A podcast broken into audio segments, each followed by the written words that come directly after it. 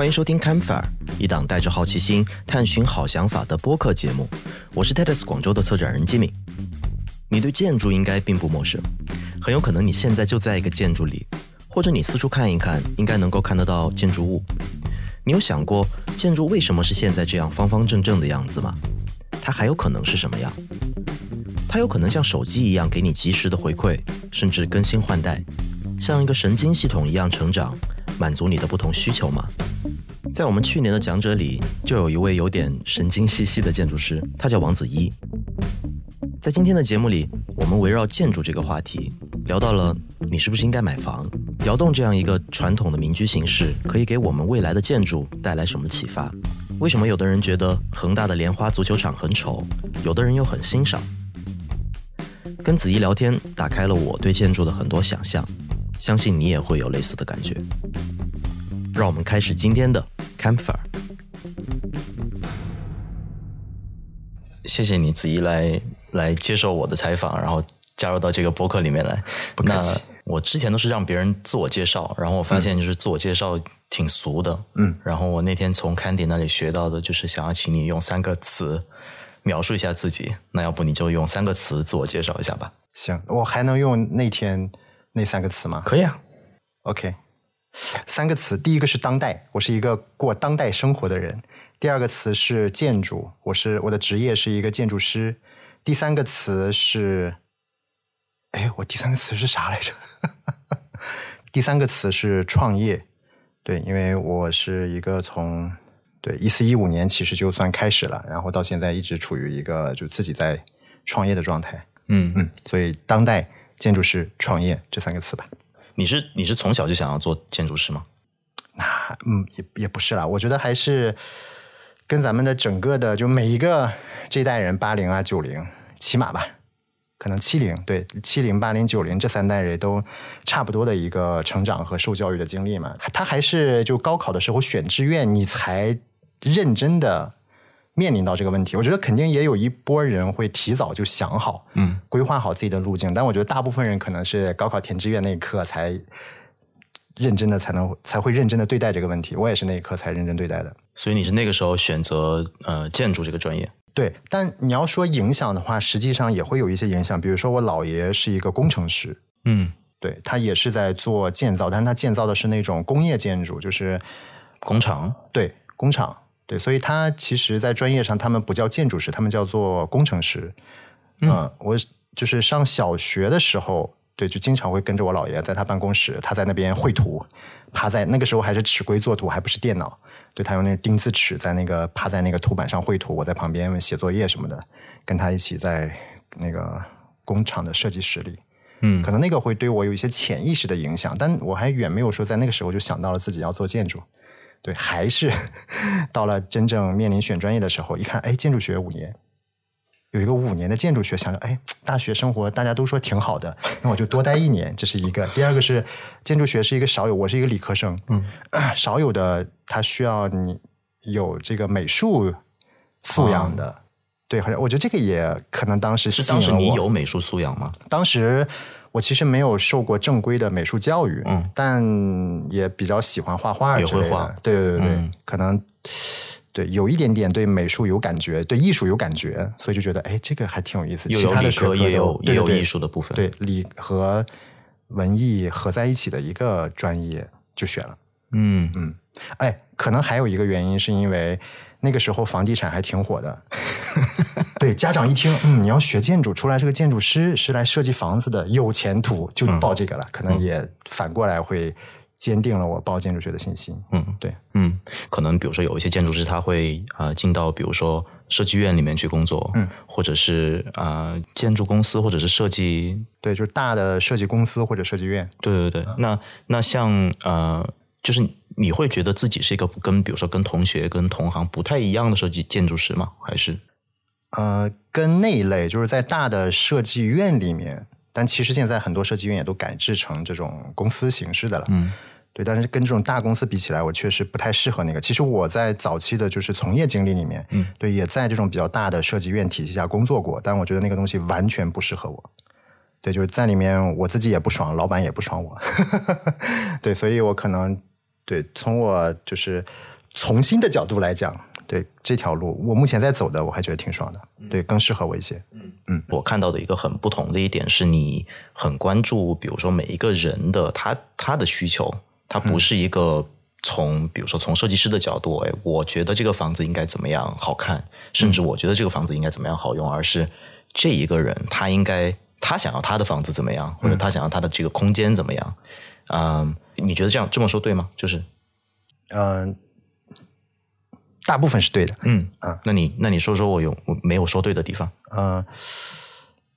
其实我也会关注自己，就在为别人做设计的过程中，你要说不关注自己，那是那是假话。对你多多少少你会觉得，哎，在这个设计过程中，我自己也获得了一种快感和满足感。实际上，我觉得可能也有自己的一部分是在里面要实现的。对，所以他不会是完全不关注自己，但确实我会替对方考虑的也要更深一点，甚至我希望能够比我的就是服务对象、设计对象，对能够理解到的更深一些。对，是我在我们在追求的，嗯啊，可能是这样一个关系。能给我一个例子吗？比如说你做过的设计能够体现出呃在这方面你的关注比较深入的地方。OK，好，我给你一个就是大家会觉得抽象的例子，就我给你一个大家理解不了的例子。嗯，我们老会说，就是我们现在的房子是不满足现在的需求的。嗯，我觉得这也是造成大家会觉得我们做的东西抽象的一个蛮本质的原因。嗯，就可能大多数人都不这么认为。就即使我希望让你的房子能够时时刻刻都能去对你的行为做出回应，满足你当下对于空间的那个需求，但就是我想服务的这个对象，他是没有这个意识的。他觉得我现在三室一厅房子挺好的挺好的呀，你干嘛给我折腾我？对，其实他，我觉得这里面就是实际上我们当下的生活，其实也能够被这个三室一厅或者两室一厅满足啊。然后你你要想去折腾那个，就是让它不停这个空间不停的能变来变去，能对你的当下的行为，就是空间能够给出一个反馈的，对，并不是大多数人当下能够觉察到的他的需求。嗯对，甚至我觉得这这个也没有问题，但我比较担心一点的问题就是，对这个房子在我们目前的这个状态下，你买了以后七十年产权，你在里面要住几乎一辈子，嗯而且从就是这种老百姓的经济状况来讲的话，你也不可能就是这一辈子能换好几个房，所以你基本上就在一个房里面住一辈子了。嗯，如果你也没有意识到你的你对空间的需求是有变化的，或者是你的生活是可以变化的，我是担心它反过来，对让大家觉得自己的生活就就这样是固定的。嗯对我觉得这是一个我不太，我觉得不太好的，我个人觉得不太好的状态，所以我们只能就。人家也没觉得自己有这个需求，但我们又有这种瞎操心的担心，那对，就反过来，就从我们这个角度看看能不能推动一下。嗯，不知道为什么你你刚才讲那一段，然后让我就在想，就是呃，某种程度上，建筑师就如果是你的目的是创造一个这样的像一个盒子一样的房子，一个传统的这样的房子，嗯，呃，我猜想，我不知道是是不是可以啊，我猜想 AI 是可以代替它的。嗯，就如果你比如说给一个 AI 看足够多的盒子状的建筑的设计图，嗯，然后然后告诉他我的我的嗯标尺是什么，我现在这块地有多大，然后然后我有些大概什么需求，嗯，我觉得 AI 应该是可以做这个事情的。AI 可以做这个事情，而且现在其实已经有一些跟 AI 相关的创业团队在做这个事情。哇，啊。但你刚才说那番话里面有一个点嗯更有意思，就是当你说你要创造一个，你说到我，你说你要创造一个盒子一样的建筑的时候，嗯对，你会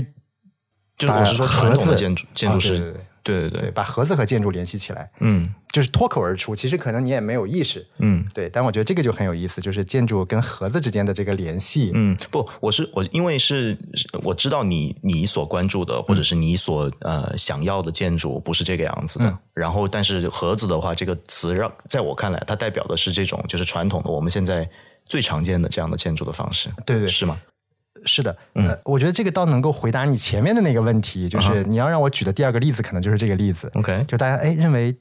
就最常见的建筑就是盒子，它嗯会再内化成建筑跟盒子可能就是个等号，在于嗯大众来讲。对，我觉得这就是个例子。就建筑其实也完完全全可以不是盒子，甚至在就现代主义之前，那我们住的房子就很基本都不是盒子嘛，都不是要不是个三角形。对，那我是山西人，山西人就是个那个那个拱形，对，在窑洞里面住嘛。当然也不是说所有山西人都在里面住，对，它都不是盒子型的。但是大家现在都认为建筑是盒子型的。如果你做了一个不是盒子型的建筑，大家会认为这是奇奇怪怪的建筑。对，是应该有可能是需要被批判，甚至已经在被批判的。对我觉得这也是回答上一个问题的一个很好的例子。你在演讲里面有提到，就是包括你们公众号也叫神经城，然后有提到过神经城这个概念。嗯，我觉我觉得我我不能够好很好的表达神经城是什么。嗯，如果你跟一个比如说完全不了解神经城这个概念，然后也也不了解这一套理论的人去描述一下神经城是什么的话，你会怎么说？我们有一套套话，就是为了、就是为了时刻准备着 有人问这个问题。嗯，对，神经城我们有几个含义。第一个含义就是神经城里面的人过的都是神经兮兮的生活，就是我们刚才提到的吸猫成瘾吸猫成瘾，不蹦迪会死，呃，锦锦鲤转发成瘾这一类，就是嗯。你听到以后你会一笑，就是你也知道这个群体还挺广泛的，对吧？大家都很多人吸猫，很多人转发锦鲤，对，这就他的这个意思就是说，在主流生活看起来，就现在占据生活主流的主流生活状态的那些人，看起来会觉得，嗯，这个确实有点奇奇怪怪的，不好好过日子的这种感觉。对，这是一个，就是里面的人都过这样神神神经兮兮的生活。第二个是我们希望这个城市在硬件上，它有一些，我们会把它叫做就是给城市植入神经系统，就是说让这个城市里面的这些硬件空间，嗯物理空间可以对我们的行为做出一些就是聪明而友好的反馈，有点像我们现在在用的各种各样的这些智能产品了。嗯对你手机，你可以对它进行一通操作，然后它给你反馈回来一通反馈。对，但建筑你现在你还是这种混凝土墙或者是就是钢钢墙的建筑的话，你打他一拳，除了自己手疼，他没有别的反馈，他也不会嗷嗷叫一声。当然，你手疼也是他对你的一种反馈了。嗯，但这个既不够智能，又不够不够聪明，又不够友好嘛。嗯，对，所以它第二层含义就是希望给城市能够植入这样的神经系统，让城市好像跟有了神经系统一样，可以对我们这些人类行为做出一些相应的反馈。嗯当然我们希望这个反馈是聪明而友好的啦，不是那些什么负面反馈。对，嗯对，这是第二个。第三个是，嗯，你把神神经对，就是拆开以后，经和神，经就是经书经文，嗯对，它里面是记录着关于某一个神的某一些信息。对，嗯呃，我觉得在这个时间点上，我们可能，我们希望啊，能严肃对待这些新出现的，去记录精神和记录。我我们不谈信仰，信仰有点严肃，我觉得还是记、记录精神的那些，就是文本和信息的变化。对，比如说我们现在的一百二十字的、一百二十四十字或者十五秒的视频，嗯。对，现在大家已经就是就是群体都用这种方式来记录一些生活和既是生活里面又超脱去生活的那些喜怒哀乐，就是已经有了精神精神性的追求了，就包括转发锦鲤，对，一张图片或者是一一句话转发这条什么什么，加起来就可以就形成一个快速有更多的人卷入的这种带有着一定信仰成分的这种行为。嗯对我觉得它其实已经形成了一种新的文本，这个文本就是那个经。对，这个文本会催生出一种跟之前不太一样的，甚至很不一样的一种呃共同精神追求。对，可能就是所谓的那个神，那个神经，所以它就是神经也有这个意思，就是它有一些这种精神性的，对，可能是跟个体相关，也跟共体相关的这种精神性的变化。对，我们也希望放在神经城里面能够严肃而轻松而严肃的探讨一下，所以它也有这个意思。嗯对，这第三层意思。第四层意思就是，嗯，对，希望它是有一种有生命周期的和可持续、可持续性的，就是这样的一种状态的城市。嗯对，永远简单来讲，就是让它永远处于一个过渡状态，这都都不是一个愿景级别，说这哎，如果达到这个状态就停在这个状态，就是最佳的天堂了。不是那种状态，就是它也也是一个持续发展，它也只是一个模模糊糊的大概可能的方向，而不是一个非常清晰的一个终极追求的一个愿景。嗯对，OK，所以四层含义。其实我解释了以后，大家更懵，对，但就是我们就准备了这一套官方说辞，就感觉是你说了这套官官方说辞之后，就可以哦，OK，那 OK，我对就可以终止这个对话了。嗯，好，对，好的。但你刚才提到，就是就是之前我觉得，呃，我肯定没有理解那么深，然后然后你刚才确实确实也呃启发到一些，就是一点点启发，我觉得就就 OK 了。会，然后就但你讲到，比如说它的这种可持续性，然后我想到就前两天我们不是在那个同一个活动里面，然后也我听到你讲，呃，你刚才说你是山西人嘛，然后有那种窑洞，就是过去的那样的建筑，然后呃，你你你可以再描述一下那个场景吗？描述一下，我来描述一下。对对对对，描述完以后，我有我们有可能就终止了整个这次对话了吗？啊，这个命题，这个这个话题还挺终极的。就是、嗯。实际上当时我们在说那个场景的时候，就是是我们共同参加那次活动的主持人问到说，我们现在看起来，嗯。我们现在在做的建筑都是那种比较偏临时性的，嗯，跟什么七十年产权、一百年使用年限比起来，它都是一些可能只你只使用几年、几个月甚至几天嗯，就 OK 的这种建筑，使用完了以后该消失掉就消失掉。对。因为因为比如说你提到那个呃不蹦迪会死症，然后当时你给的那个野迪宾馆，，对对对，一个野地宾馆，纸嘛，你听起来就就比较临时，就不是永久性的。对，当时主持人问到这个问题，说是就是跟永久之间的关系，他大概有点这个意思。嗯对，然后我就解释了一下，就回就这个解释里面就出现了你刚才说的那个窑洞的场景。嗯还挺完整的。我现在想一下，对，就是我们切入的确实是当下，就当下人们的生活的变化非常快，嗯。所以他对一个空间的需求不是那么永久性，就是我一一辈子都要用这个空间，所以我们就用这种临时性的手段，有我们把它叫做有一个短生命周期的手段来回应当下的这种人们对于空间的需求，嗯。所以它看起来都是临时性的。我蹦迪蹦两个小时已经累得不行的了，你就这个这个蹦迪的空间，在蹦完两个小时以后，你该消失就消失掉，你别没人蹦，你也在这儿占着地方，你知道北京、上海的地皮有多贵，对不对？所以他很当下的回应了当下的一些生活，嗯但实际上呢，他也有一个对于过去的一个有个根扎在过去，嗯对这个根呢，就是我的成长经历。就我确实是山西人，在大学之前，我基本上在山西生活和接受教育。虽然我没有意识，但是当我学了建筑学以后，可能这个潜意识就其实已经一直有，但是我在建筑学之前是没有办法去把它抽取出来的。学了建筑学以后，我有了一套工具和说辞，能把它抽取出来。就是对我成长在山西，山西是那种黄土高原那种环境，它的土比较特殊的就是它的粘度比较高，所以你就是在那个就是那种。对那种崖壁上去挖一个洞进去以后，因为它粘度比较高，嗯所以也不会挖塌，不是那种特松散的像沙子一样的土。对，所以就山西有很多窑洞嘛，窑洞也是一个山西常见的这种传统民居形式。嗯啊、然后那个窑洞比较有特点的就是，对它也有非常强烈的这种生命周期感在。对，因为本身土就是自然的一部分，然后你人去那儿生活耕作的时候，你就是需要。呃，去一直养护你的这个窑洞，就是你挖出来这个窑洞以后，窑洞特别怕水，幸好山西比较干旱，但是也会水一下来以后，水渗透进土里面，有那些野草的种子，土上面就会长草，嗯。所以窑洞的那个屋顶，窑洞一般都是那个屋顶是平的，嗯因为上面有可能还要走人，你的你的哦屋顶是别人的那个 地面都有可能，哦因为它是那种高原式的嘛，嗯就有点像梯田那种感觉。嗯。对，所以上面有草长起来的草的根，如果你不去管理它的话，草的根越扎越深，再下一场雨，雨水灌进去，它就会让这个土相对比较疏松，对，就很有可能，然后。那个土里面的含水量再高的话，就把整个窑洞就压塌了。实际上，在九八年大洪水的时候，其实山西就有很多窑洞，就是因为水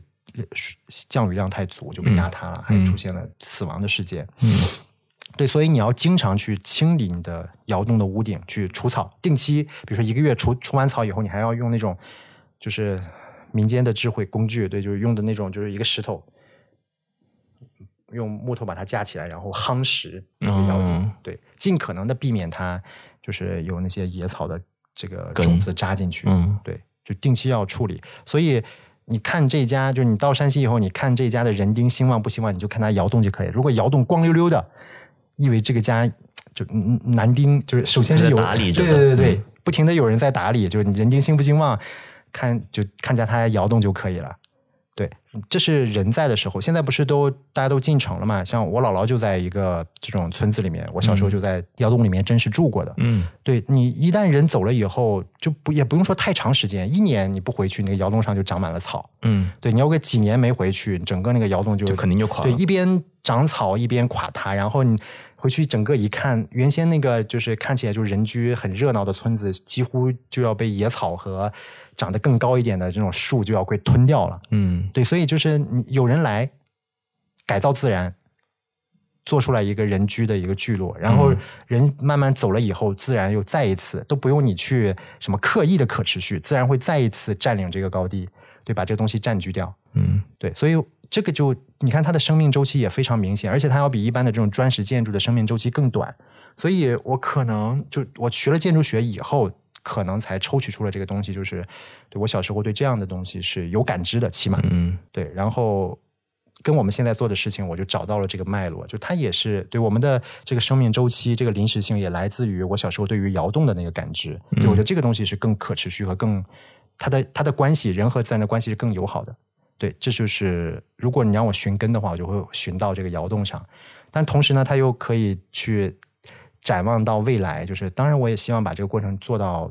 就是未来去，让整个城市的发展也有这种生命周期。这个生命周期不意味着说我们要用夯土，就是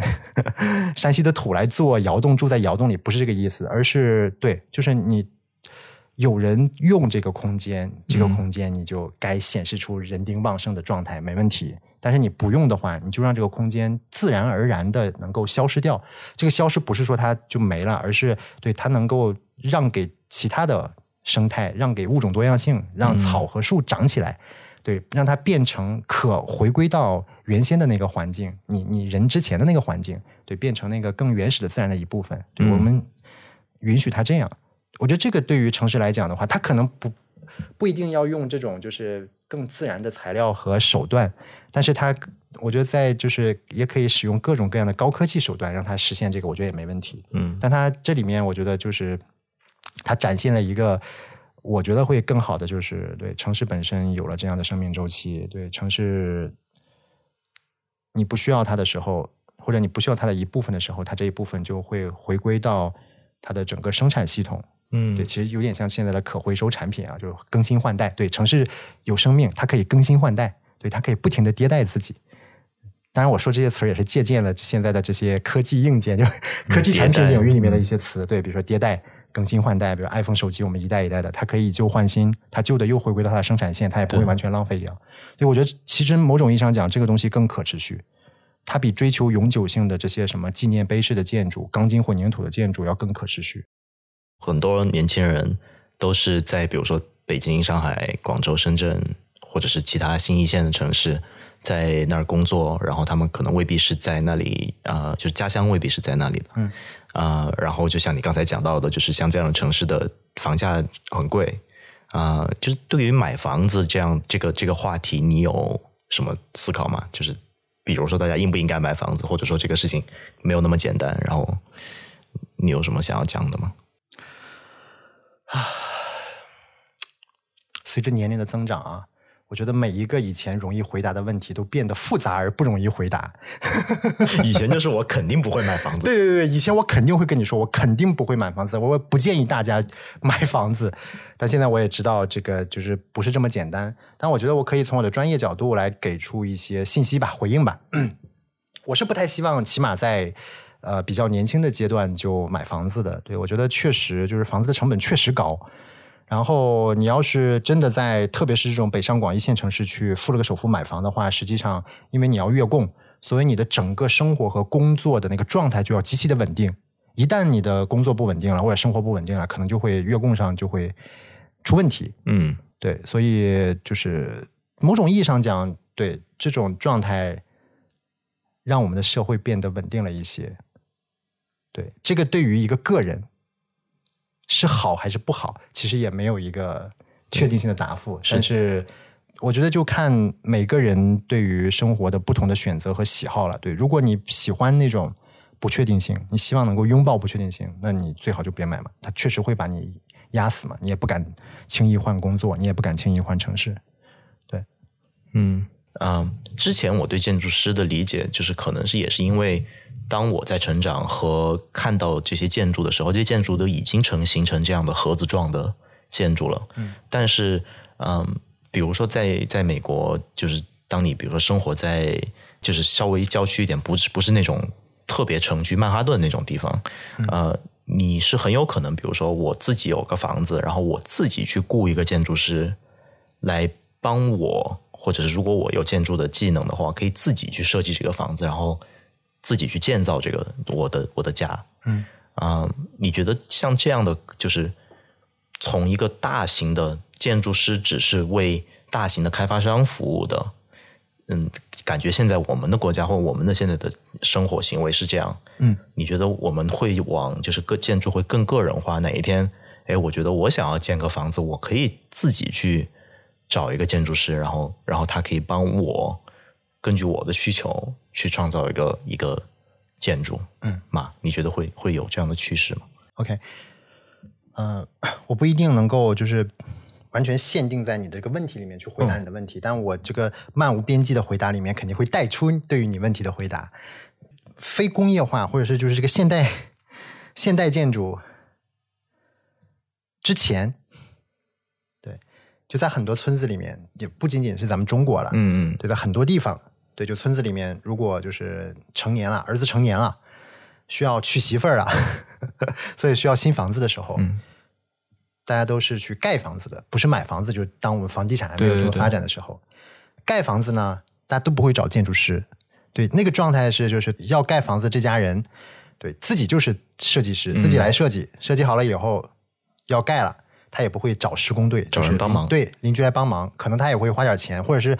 有可能也不用花钱，就管饭就行。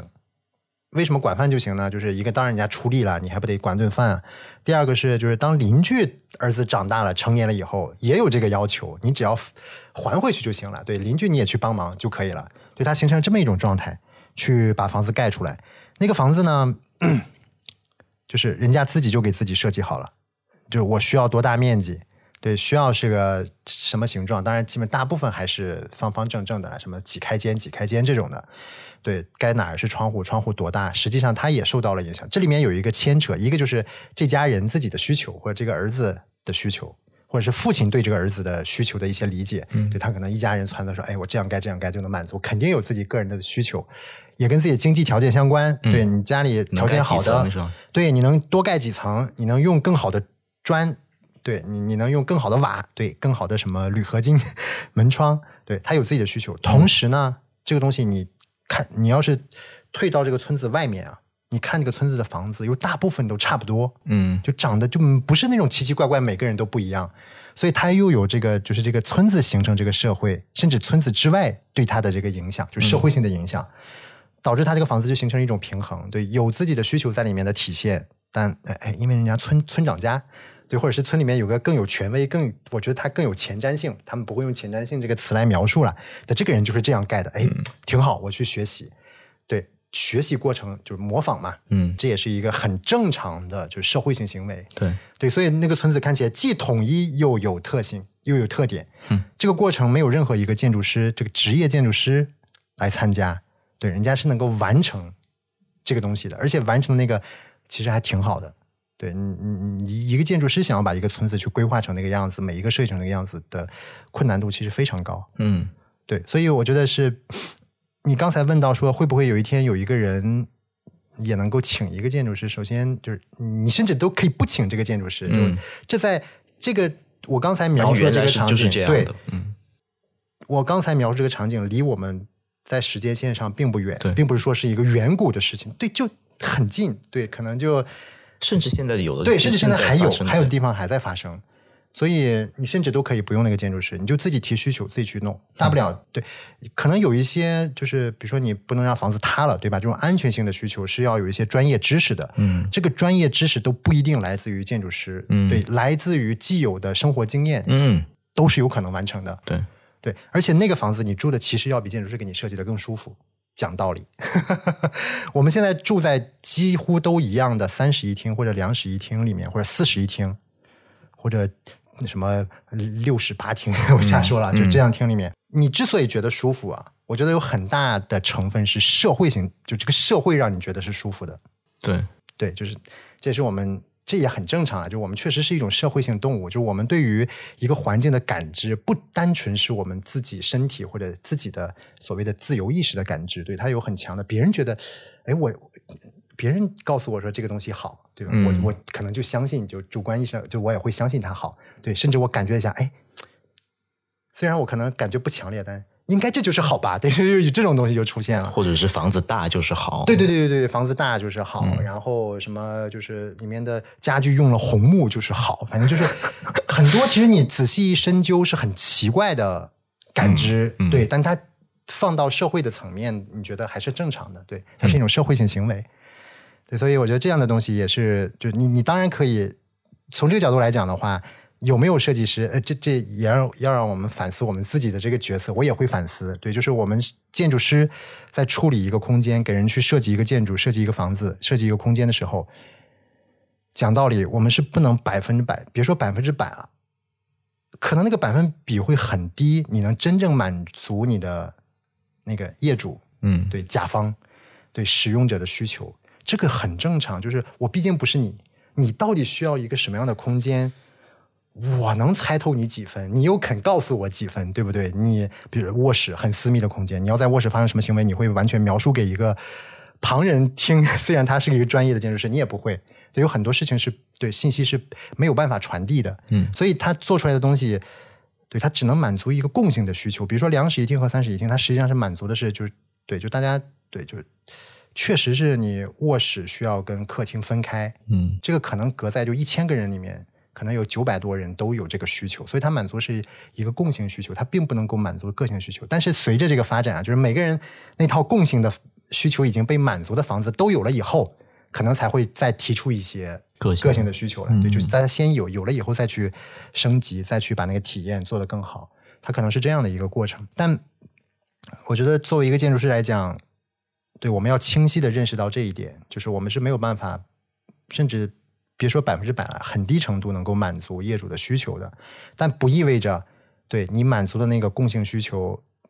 对，就是全我们要看到，那不是业主的全部。这其一，从业主的角度来讲的话，你也不要苛求对别人能够全部替代你，给你去设计一个你百分之百满意的空间。当然，你也会说，哇，这个空间超出了我的想象。它超出的只是你那一时那一刻的想象，你可能用了三天，你就会发现，哎呀，这个怎么这个地方没有想到？哎呀，怎么我那个需求没有想到？你就会发现这样的问题了，肯定的。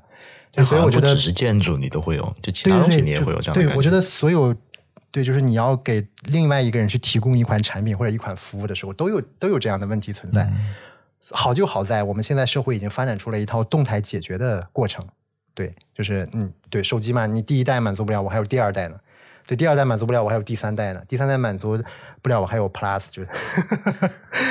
对我还有三点五代呢，对，可能都等不到第四代，我就可以再出一代了。嗯对，我觉得它也很好的让我们这个行业看到了一种就是这个动态满足过程。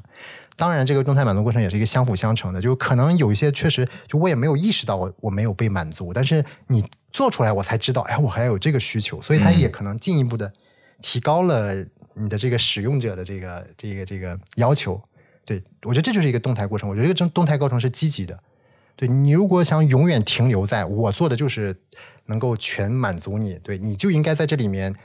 过这样的生活。一旦你提出了问题，是你的生活出了问题，我觉得千万不要那个不要停留在那样的永恒状态下。对我觉得那个动态过程过程会对不管是个人的生活也好，还是对更大范围的那个发展也好，我觉得是积极的。嗯，而且就如果沿着这么说的话，如果就像你刚才讲的，如果去买一个七十年产权的房子，然后你一直绑在那儿的话，嗯，就是你就某种程度上这样这样的改变的可能性就会被限制。对我觉得你的生活被那个七十年产权的房给压抑在了那个方盒子里面。嗯对我就狠狠的说一句，对你的生活被压抑了，就是你被塑形了，嗯嗯，而且你塑出来的形，跟你同一个单元里面的形都是几乎一样的。嗯，那你那你觉得就是一个更可持续的房子是，就是房子可以会变变成像手机一样可以更新换代吗？就是嗯，在现在的我们这个就是叫什么？就工业化的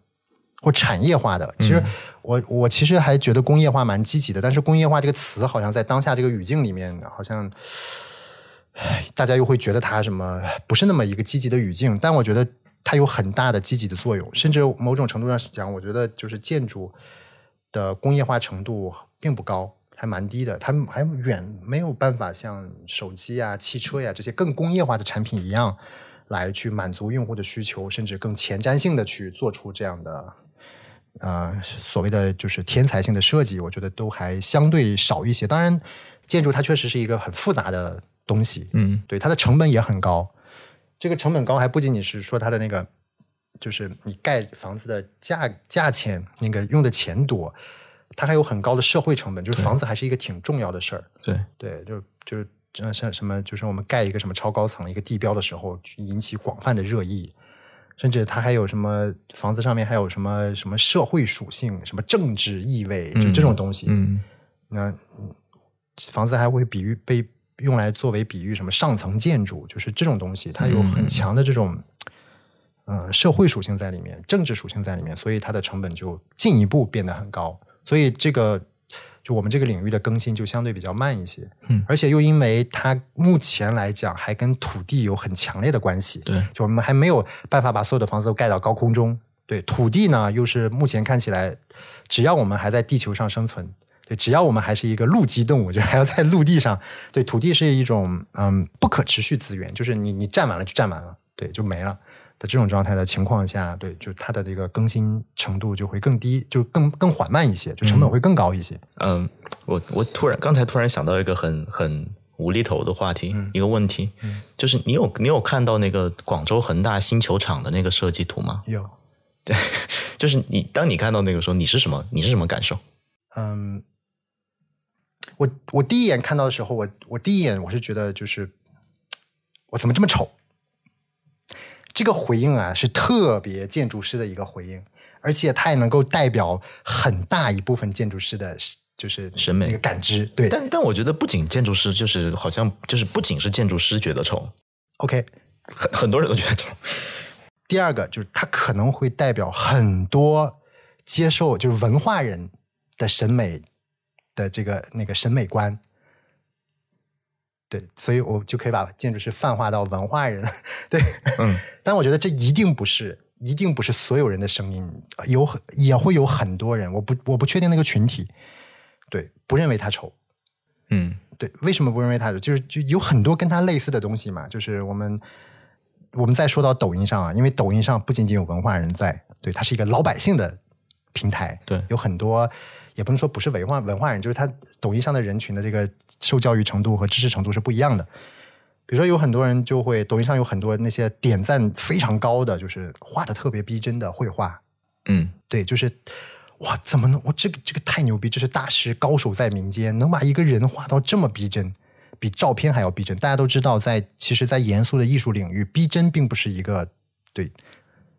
对那个真正的高的对那个对黄金的追求，那个金线追求，但对就有人会觉得逼真嘛？那你从这个角度来讲的话，你引用到建筑上，人家做做的，你看多逼真，就真的很跟一朵莲花一样啊！这高手在民间，对 对，我觉得这是对两类人。我我我觉得，虽然我也会从一个建筑师的角度来讲，嗯，我会觉得这种太过于具象性的东西，第一感觉也是丑，但我其实也知道。可能还有蛮大一部分老百姓对他是喜欢的，嗯，对，这第一个。第二个是我们自己也做过非常具象的建筑空间，比如说锦鲤空间，我们去年就做了，对，就是把锦鲤那个形象跟什么那种三轮车结合起来，锦鲤三轮车嘛，就也很具象的鱼，它俩之间是不是一样的？它有一样的地方就在于都是这种具象型空间，嗯，我们做出来的像一条锦鲤，它做出来像一个莲花，但它有非常不一样的地方在于。就是我们那个具象也会有很多人认为它丑，但是好在我们的尺度非常小，嗯，而且我们这个尺度是，就是我们自己解读出了一一套什么锦鲤转发综合症，对，怎么样把线线上这个已经形成了一种很世俗化的这种精神信仰的东西，在线下跟线下打通。可能也是因为就是接受教育程度相对比较高吧，就你把这个故事圆的一套一套的，感觉哇好深啊！你们想的，嗯，但那个东西呢就过于直接，嗯，对。大家可能在谈论它的美丑的时候，谈论的并不是美丑本身，而是谈论着美丑背后的权利。嗯，对，一个大的体育场，占地面积那么大，投入资资金那么多，对，是什么样的人在左右这个东西的成型，对吧？但我觉得像莲花状的，就是我就是这个也是我我我没有答案的一个问题啊，就是像比如说像审美这样的话题，虽然说它是一个很主观的东西，但是嗯，某种程度上就好像还是可以去讲说，或者说有某一套标准去判断一个建筑是或者一个东西是美的还是不美的。是的，如果从这个角度来谈论的话，莲花这个事情呢，它就涉及到两个问题。第一个问题是所谓的上下文，就文脉，就一就建筑的发展或者城市的发展的文脉问题，就是在建筑学上它是有一个有建筑史的嘛，就是它对什么古就是更原始一些的这种原始建筑，然后发展成这种古罗马、古希腊时期的建筑。当我们谈西建筑史的时候，更多的其实是那个脉络在，其实是西方建筑史，但它它。它不能够展现整个地球建筑史的图景，但因为西方总结的更好，我们先来谈西方，对，然后再发展成了什么那种巴洛克、洛可可的那种什么教堂那样的建筑，然后中间有哥特式，然后再往前推，出现了文艺复兴之后的新古典，然后再往前推就是柯布西耶为代表啊的这种就是现代主义方盒子出现，嗯，然后再往前推，可能就是那个什么盖里扎哈、呃盖里什么文丘里这种解构主义。后现代，然后再往前推，还不确定，反正它有一个脉络了。嗯，对，这个脉络上它呈整体呈现出一种就在那个时期可能都差不多的状态。对，那个然后两个不同的时期，比如说现代主义跟古典或者是这种巴洛洛巴洛克洛可可比起来，一个是它风格差异确实非常强烈，再有一个它确实有很积极的意义，就是它能够它能够解释通为什么会这样发展。就巴洛克洛可可里面它有很繁，什么柱子上都得。就是它不是纯为功能讲究的，对它要考虑到，对有很多教堂就是宗教的东西，对宗教的意味，对神的旨意，嗯，对一些跟秩序相关、权力相关、信仰相关的东西。但是现代主义呢，它就科布西耶非常有名的一句话就是就是住宅是居住的机器嘛，对，就是我就是像工业化一样，像那个就是工厂生产出来的东西一样，让住宅来解决你的居住问题，给你提供一款居住产品。对，他就很他的最更特别积极的意义就在于，对他来正视人的需求，就跟那些就是还在神的，就是你一栋房子你要花很多的钱和精力放到说，哎，我要是一个神看起来遵循神的意愿的一个建筑。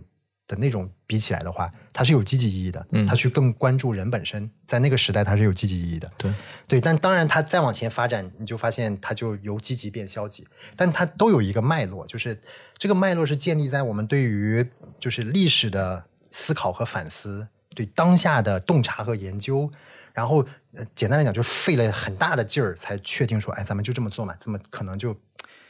就这这这样做才是更好的？他会有这个更好的。这样的东西，这个时候你是能评判的，对吧？你要在当下，你在做一个什么欧式的建筑，欧式小镇。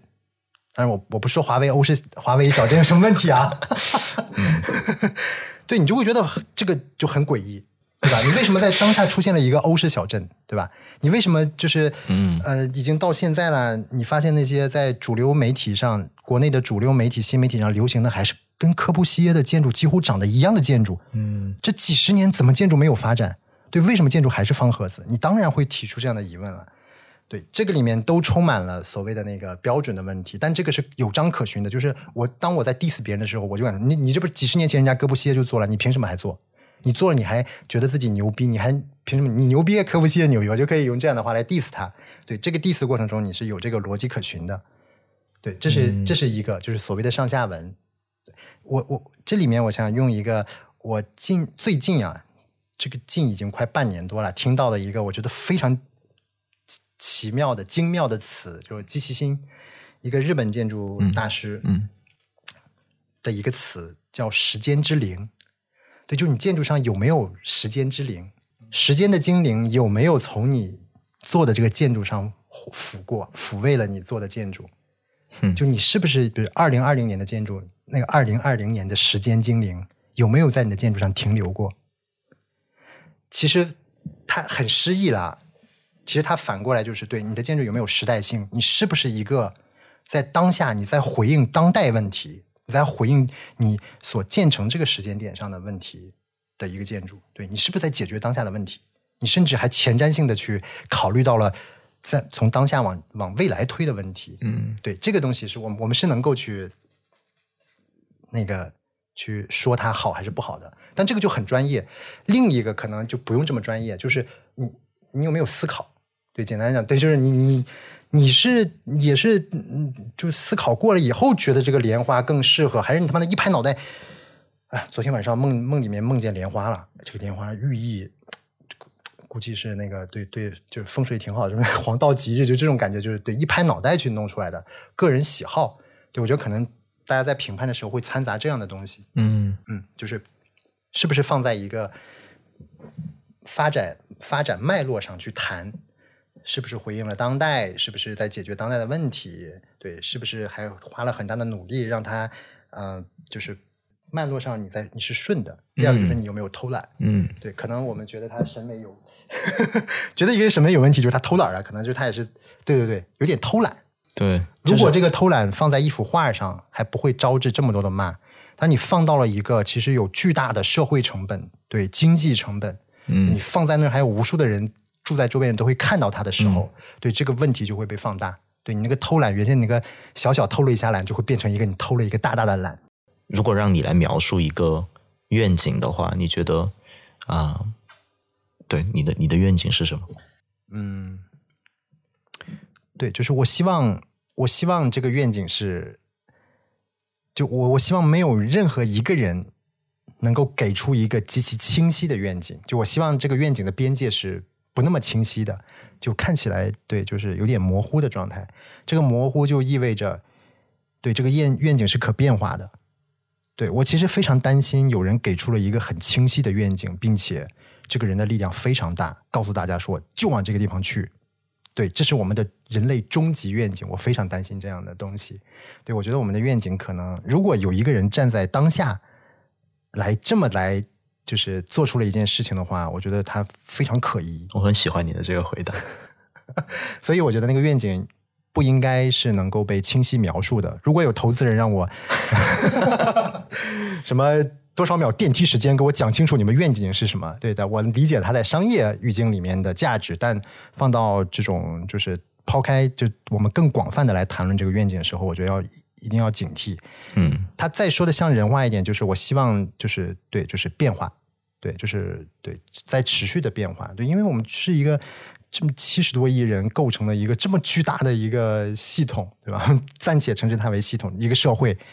对，它怎么能够就是朝着某一个愿景去呢？七十个人共同一心，当然可能在我们整个生命的那个很深层的层面，可能会有那样的东西，但我觉得，呃，你要让我们用自然语言说出来，我不建议我们用自然语言描述出来。嗯，对我觉得能用自然语言描述出来一个清晰的东西，对它一定不代表着那个终极。嗯，我们想要所有来这个播客上面受访的人给我们推荐一本书，所以给我们推荐一本呃现在出现在你脑海里面的书吧。这本是一定要推荐的，就是那个《赛博空间的奥德赛》。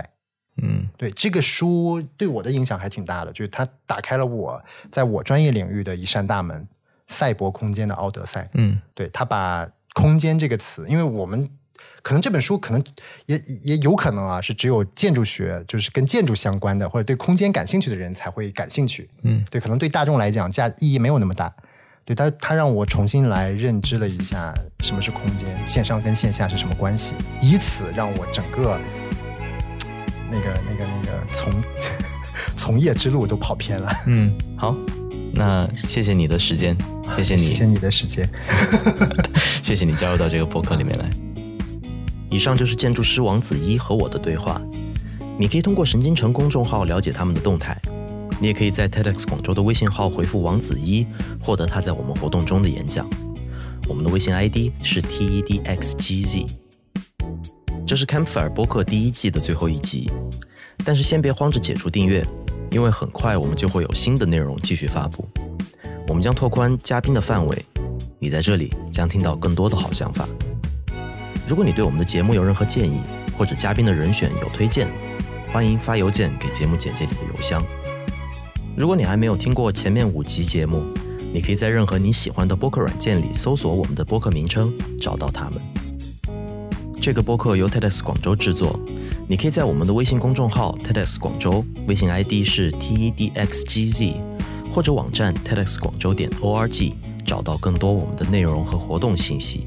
你可能知道，TEDx 活动是由 TED 授权在本地社区举办的活动。如果你不想错过下一次 TEDx 广州大会，请一定在微信公众号上关注我们。今天的节目由我和刘慧彤制作，我是吉米，非常感谢你的聆听，下次见。